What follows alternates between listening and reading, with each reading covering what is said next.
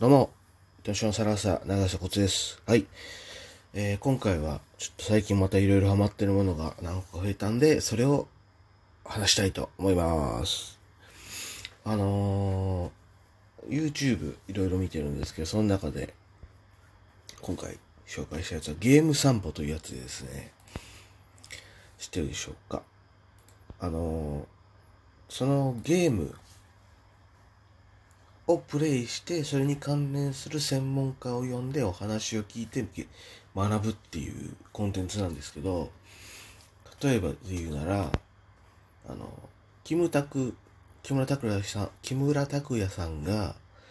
主演と言ったらいいんだろうか、モデルになった、ジャッジアイズというゲームがありまして、それの続編のロスト、なんだ？ジャッジアイズ、じゃロスト、なんだっけな？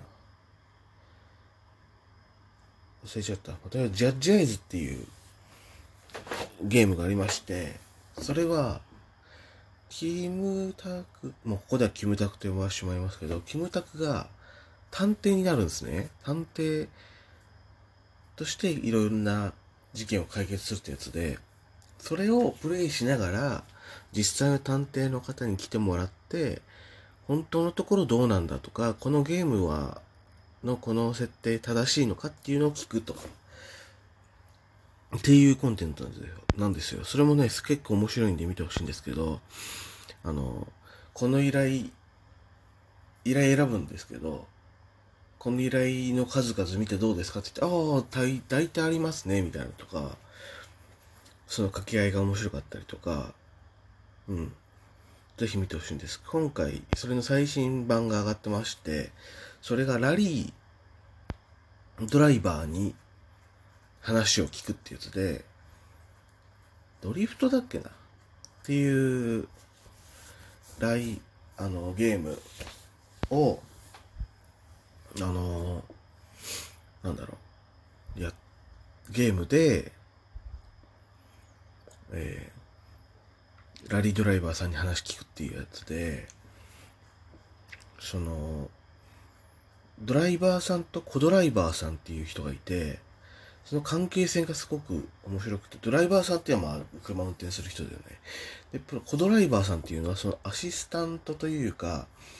パートナーというか、そう、ラリーっていうのは結構何普通の普通のじゃない。街中に走ってる車を、そういう、ラリー用に改造して、決められたコースを走るっていうやつらしいんですけど、その、なんか街中とかも舞台になるらしくて、そのラリーっていうのは。で、その思想試し走りというか、っていうのがあるんですって、その、ここはこういうコースだっていうのを把握するために、あの、走るんですってさ、その一周やら何やらを。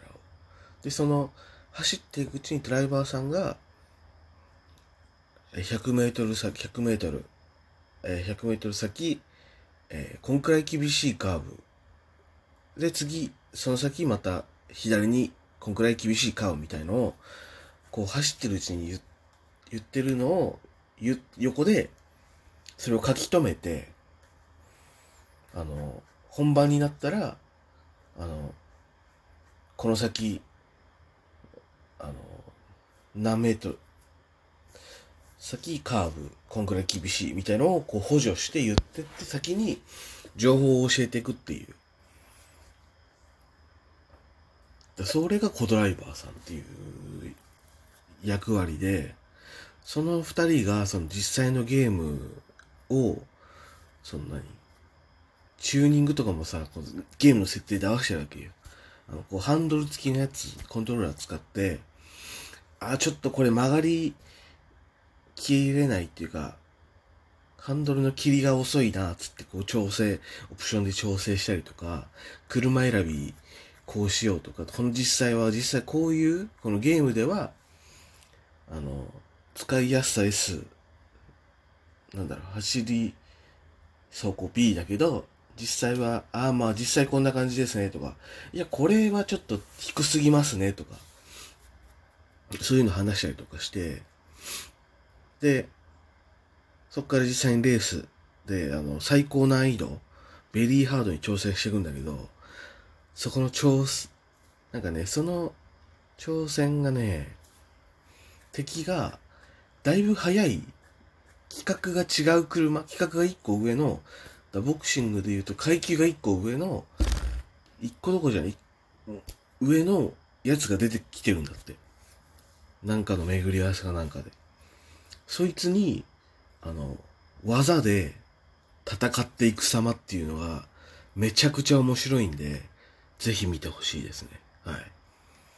で、ぜひ面白いっていうので、またもう一個ハマってるもので言うと、